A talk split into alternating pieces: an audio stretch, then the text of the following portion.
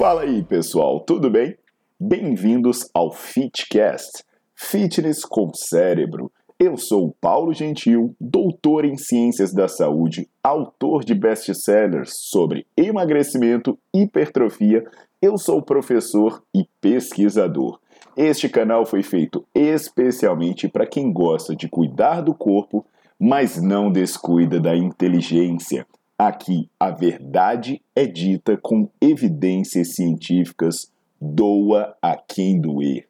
Não esqueçam de seguir o canal e divulgar. E também eu convido vocês para olhar os links na descrição do canal para ver as minhas aulas, meus livros e também me buscar nas redes sociais.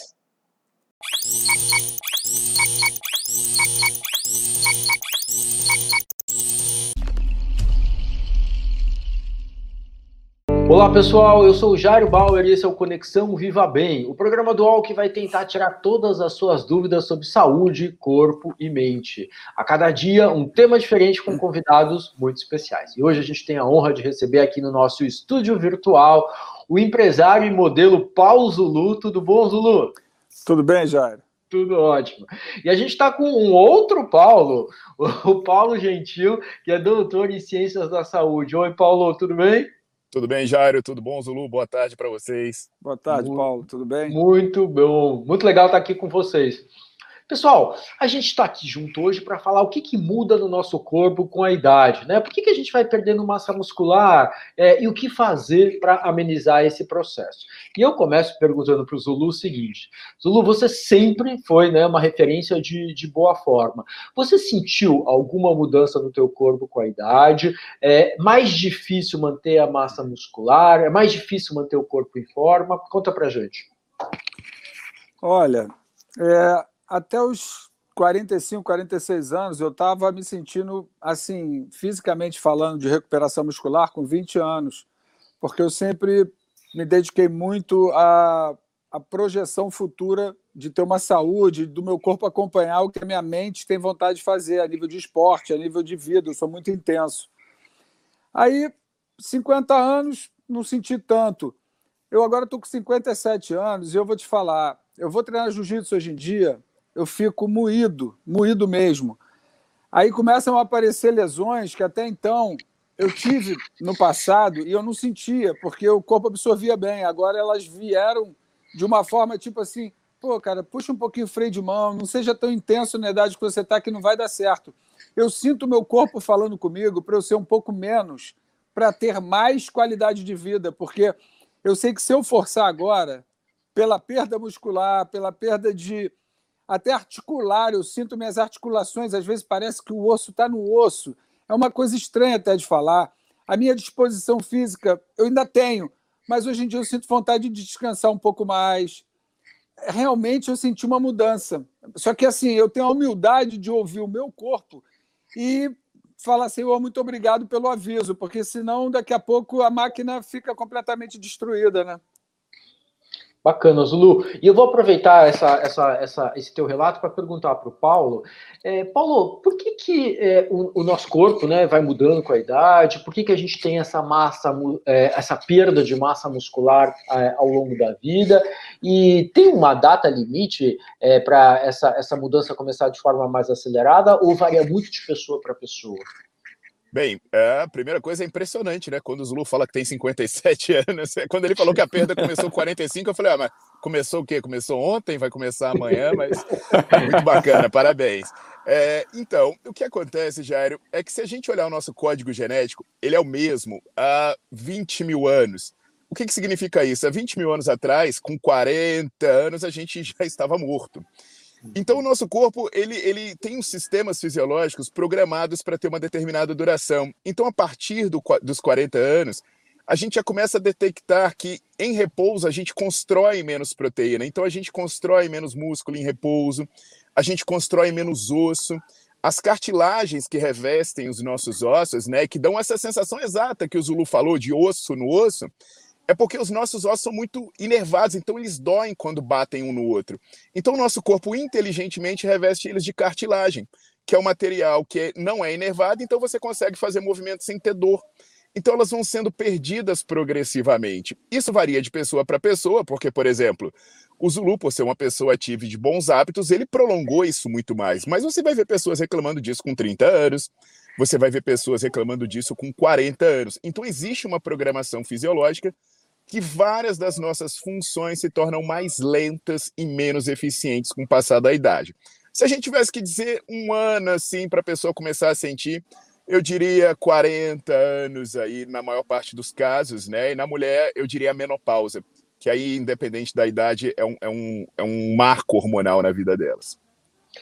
Bacana isso que você falou. É, e aí eu queria aproveitar e perguntar para o Zulu o seguinte: é, Zulu, né, você contou que você está moderando mais, você está obedecendo aí os, os, os, recados ali do, do teu corpo. É, hoje em dia, o que, que você faz? Né, qual a tua programação de atividade física para você se manter em forma?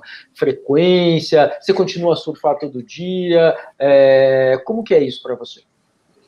Olha, eu tenho agora aproveitado porque com a idade você estabiliza mais sua vida e começa a realizar os sonhos sabendo que você tem muito pouco a usufruir e tem muito a contar do que você já fez, né? Então eu estou direto na Indonésia. Quando eu estou na Indonésia, lá o clima é quente, água bem quente e as ondas são perfeitas. Então, psicologicamente, o meu cérebro funciona, não sei se com dopamina, com alguma coisa mina, que mina o meu corpo a tal ponto de eu ficar 5, 6 horas na água.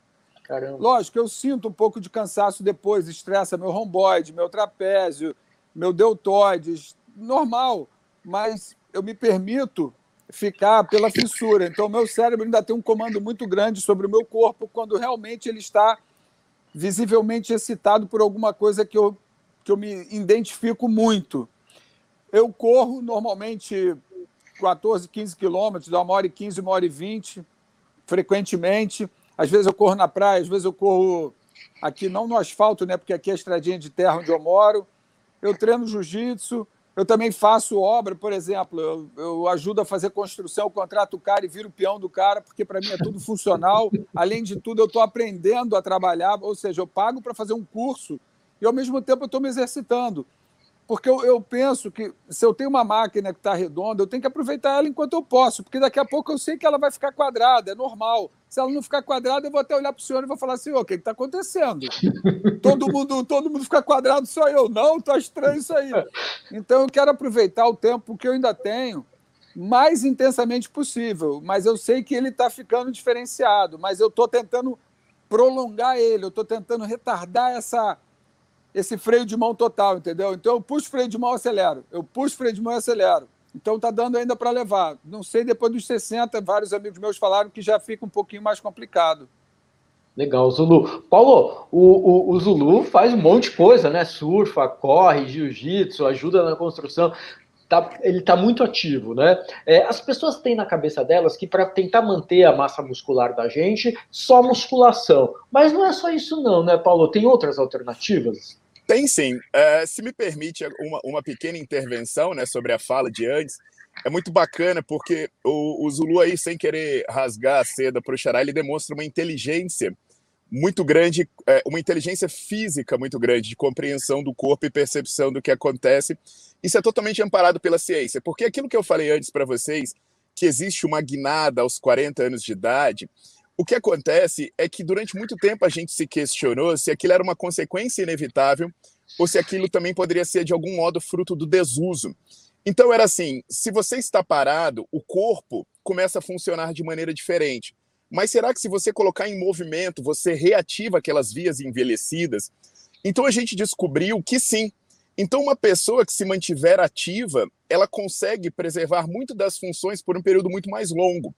É, a gente descobriu isso, por exemplo, colocando pessoas de 90 anos de idade que estavam em cadeiras de rodas para se exercitar e elas voltaram a andar. Então, assim, é, não existe um, um, um, relógio que te condena.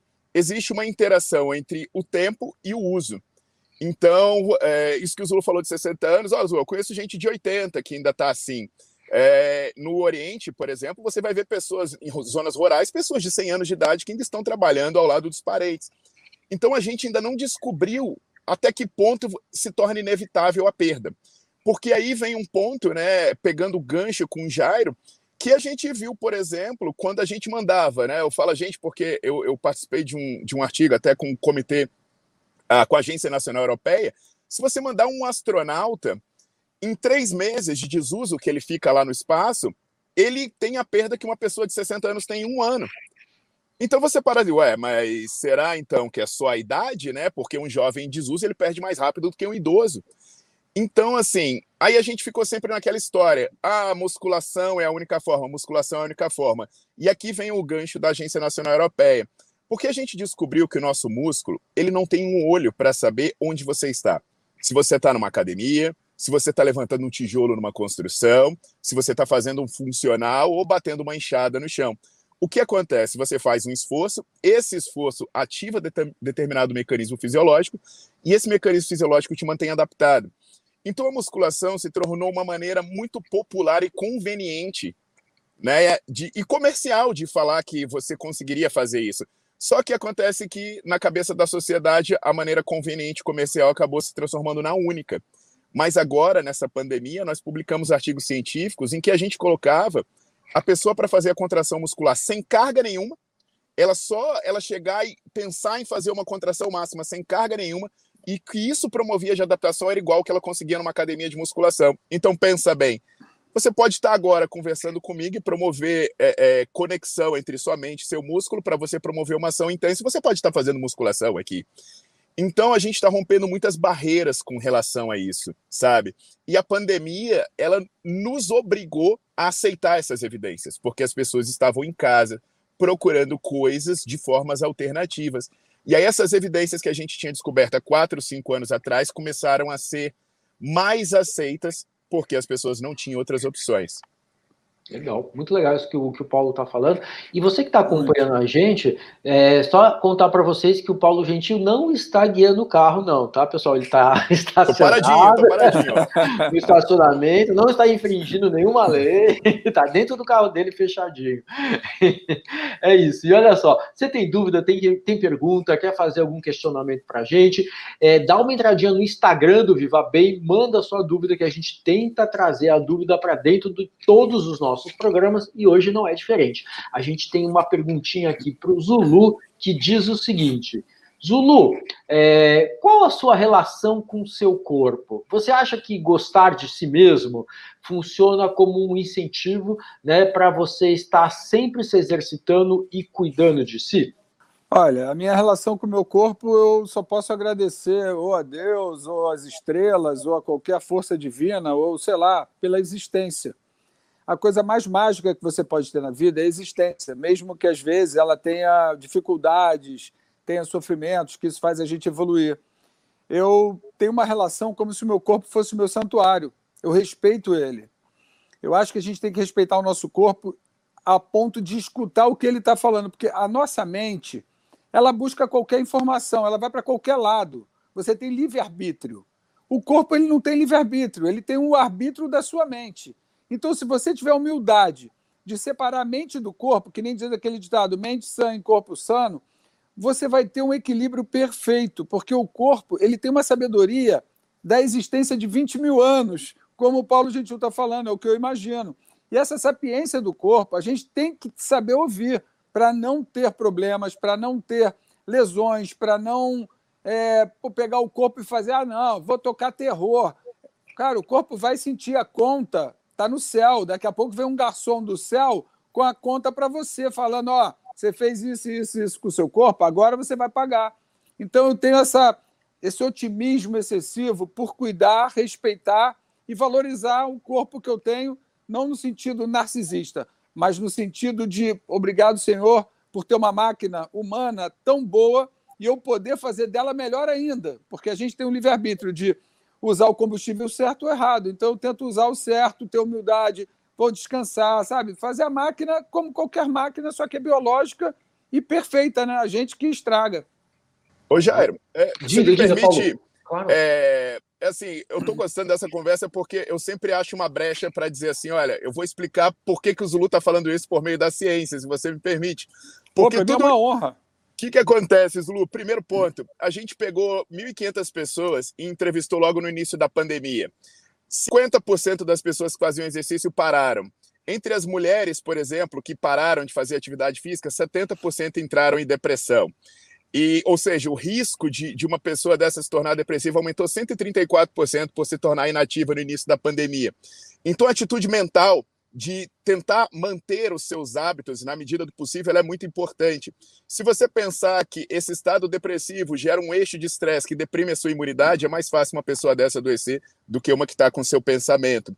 Sem dúvida. É, e, essa, e essa questão né, das, das medidas de isolamento, restrição de, de, de, de deslocamento, essa questão do isolamento social, é, é, o quanto é importante a gente né, tentar inserir a atividade física, os cuidados com a saúde, cuidado com o corpo, né, cuidado com a cabeça, com a positividade, com a mente, né, como tudo isso, é, além de melhorar a qualidade de vida da gente, como isso pode ser definidor né, para uma saúde melhor mesmo. Acho que, é, acho que faz bastante sentido essa associação entre atividade física, cuidar bem da saúde, né? E, e, e enfim, né, a gente está melhor do ponto de vista emocional e físico também. Agora, deixa eu perguntar uma coisa para vocês, que é o seguinte: acho que a pergunta vale para os dois. É, mandaram aqui, não sei, mandaram para o Paulo, não sei qual dos dois. aqui os dois respondem. É, qual o segredo de motivação para continuar a se exercitar sempre? Imagino que o Paulo Gentil não contou para a gente, mas ele também faz atividade física. É, como que vocês mantêm esse pique, essa motivação? Olha, Fala. é, falou da minha atividade, né? Eu me identifico com, com o Zulu aí, porque eu também sou lutador, já lutei MMA, já lutei boxe, boxe tailandês, capoeira, karatê, surfei, faço snowboard, ando de skate, longboard, nadava, faço musculação, já joguei futebol, basquete, vôlei, já inventei até de dançar, cara. Então, assim, da mesma forma como como meu xará, a atividade física está na minha veia e eu sou grato pela saúde, pelo que eu tenho. Então, eu vivo o que eu estudo, né, em todos os âmbitos. E assim, o que, que a gente percebe, né? É, desculpa até atravessar e responder, porque como eu fui estado, eu já saí atravessando, tá, Xará? Desculpa aí. Fica tranquilo, Paulão. Tamo é, junto. O, o que, que acontece, né? Hoje eu tenho um serviço dentro de um hospital público com alguns alunos meus de pós-graduação e voluntários, em que a gente usa o exercício para curar doenças. Então, o que, que a gente faz? A gente usa o exercício para ajudar pessoas que estão em quimioterapia, pessoas que chegam lá sem andar e saem andando, pessoas que não estão conseguindo controlar parâmetros de saúde controlam. Aí você vai perguntar assim, Paulo, mas é, por que, que você consegue fazer tanta gente se exercitar elas criam tantas barreiras? Porque a gente aprendeu uma coisa: é, a gente não lida com câncer, a gente não lida com diabetes, a gente não lida com hipertensão, a gente não lida com idoso, a gente lida com ser humano. E ser humano é muito mais complexo do que a doença que ele carrega. Então, a primeira coisa que a gente tem que fazer para a gente entender né, o hábito de ser ativo é a gente se conhecer, a gente entender que isso envolve toda a nossa complexidade e uma interação de duas vias, viu, pessoal? Porque, por exemplo, a gente tem um estudo de caso de uma paciente que ela chegou para a gente com múltiplas doenças, é, um infarto recente, e em poucos meses a gente estabilizou ela totalmente. Mas o que foi mais impressionante? Que no score que a pessoa se dá em relação ao que ela acha de si mesma, sobre sua saúde, seu estado emocional, ela passou a se dar nota máxima, ela passou a se sentir plena. Então, é, essa via de interação mútua, ela é muito importante ser reconhecida.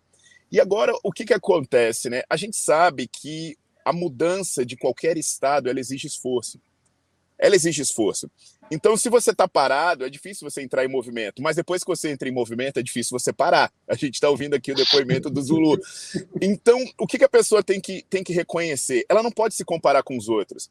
É, ah, eu tô vendo aqui esses caras falando que fazem mil atividades eu não faço nada, eu sou um fracasso. Não, você não é um fracasso, você é diferente da gente. A partir do momento que você criar a sua motivação, entender o que vai fazer você começar, você começa, e depois que você começar, você não para mais porque isso também se torna um vício por todas as vias é, é, neuroquímicas que foi falada da, das minas aí, e também pela, pelo sentimento de autorrealização. Então eu diria que é você não se comparar com ninguém, Jairo, você achar o que te encanta e o que, te, o que é possível. Eu tô aqui no Goiás, surf para mim não dá. Ah, mas dá para eu andar de skate, dá para eu correr no parque, dá para eu fazer agachamento na minha casa, subir as escadas do meu prédio, dá para eu fazer qualquer coisa. Então acha alguma coisa que te encanta e comece sem se comparar com ninguém, sem se cobrar ou se preocupar com o que está na moda ou que parece bonito para as outras pessoas.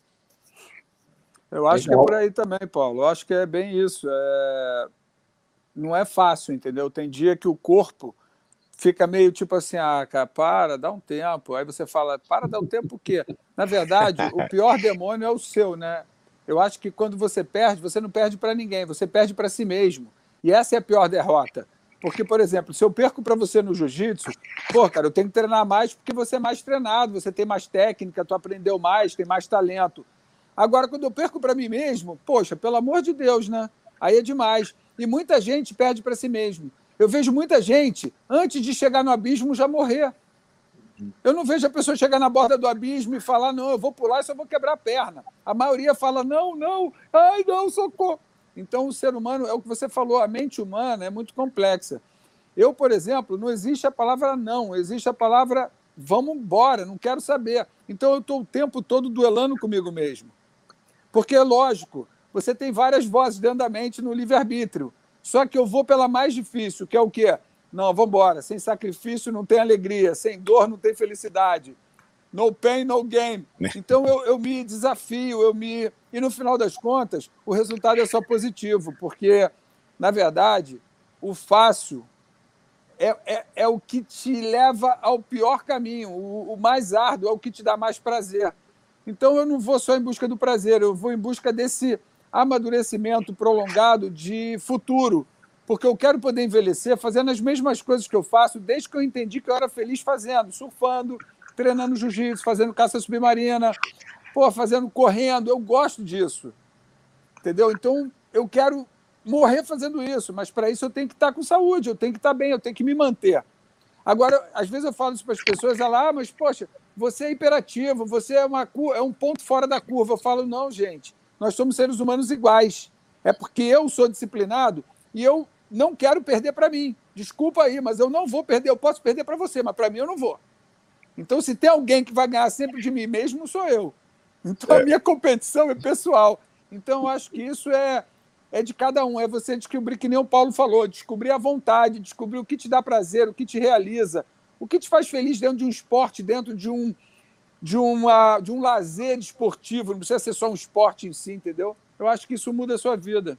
Bacana. Ô, Zulu, é, até no, no hospital, né? Eu, eu sou pesquisador na área, eu escrevi livros na área de emagrecimento e hipertrofia, mas hoje eu trabalho basicamente com saúde. Então eu, eu saio do, do país quatro vezes por ano para congresso, sei lá, dou 50, 60 aulas por ano. E as pessoas falam, cara, mas como é que vocês conseguem fazer tanta coisa? E aí eu lembrei da sua fala, eu falei, porque a gente não, não pergu a gente não, nunca responde não a gente pergunta como. Então, assim, poxa, é, eu preciso fazer isso. Ah, mas eu não consigo, não, não. É, então, a ideia, a partir do momento que você sabe que isso é necessário, a ideia é como. Como? Como eu vou fazer? Como eu vou fazer para convencer uma pessoa de 80 anos de idade que está em quimioterapia a fazer exercício? Como eu vou fazer uma pessoa que está em cadeira de roda sair de casa e, e ter vontade para levantar? Como eu vou fazer uma pessoa acreditar que nessa pandemia ela pode em casa, ter bons resultados ou fazer eh, atividades com segurança. Então, acho que essa é, é uma questão importante, né? Legal. É verdade. Pessoal, a gente está quase acabando a nossa gravação, mas antes a gente tem uma sessão que se chama Confessionário.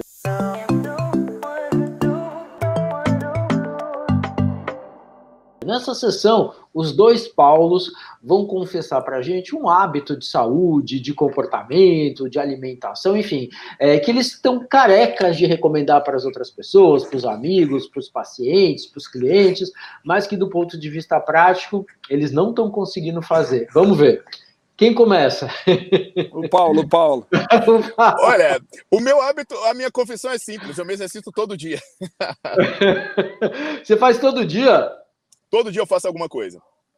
Tá, mas aí assim, mas isso é uma coisa que você recomenda para as pessoas não fazerem? Você recomenda Não, ah, não, que eu ah, para não fazer. É, é, ah, é. perdão, eu recomendo que era uma coisa para fazer. Então, o que eu recomendo para não fazer que eu faço é eu excedo meu limite com muita constância. Eu excedo meu limite com, com muita frequência. Eu eu já me enfiei numa tempestade de neve a de 160 km por hora com gripe suína e me esborrachei nos pedregulhos no meio de Bariloche porque eu simplesmente não ouvi o bom senso. Então eu tenho um senso de autopreservação muito menor do que eu recomendo que as pessoas tenham. Ó, oh, confessou, hein? E você, Zulu? eu acho que é o mesmo caminho do Paulo. Eu estou me identificando muito com ele nesse sentido, porque eu também eu sou eu tenho um lema na minha cabeça: no limits e o dane-se está ligado na minha testa. Então, ah, não sei o que, dane-se, eu vou fazer. Ah, mas você vai se machucar, dane-se, machucar meu corpo, eu cuido. Se cuida do teu, eu cuido do meu, sabe uma coisa meio assim?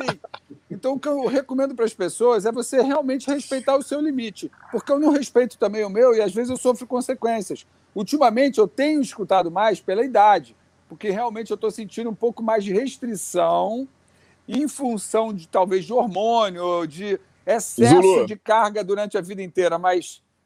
É você tem escutado aí. porque ela tem gritado mais alto. É, não, tá, quer, tá, não. Tá, ela já tá. Ah, socorro, me salva desse louco! Mas eu vou te falar, me identifico muito contigo, Paulo, que eu também sou assim, eu sou super ativo, não existe o não, existe exatamente o como. Ah, não, mas. Como? Não, cara, eu acho assim, não existe a palavra impossível, existe uma forma diferenciada que você vai descobrir para fazer acontecer. De algum jeito existe, porque a única coisa impossível que eu vi até hoje é voltar da morte. O resto, o resto dá. Pessoal, muito, muito obrigado pela, pelo papo. Paulo Zulu, obrigado aí por todas as tuas histórias, por tudo que você contou aí pra gente. Paulo Gentil, super obrigado aí pelas, pelas considerações, pela, pela todo o suporte científico que você deu nesse papo. Muito obrigado, gente. Eu que agradeço. Obrigado, foi ótimo. é isso aí. Tudo de bom também. Tchau, Zulu. Fiquei mais fã ainda do Zulu, hein? eu que agradeço, pô, a aula, a aula que você deu aqui para mim é super importante, eu queria até comentar em off.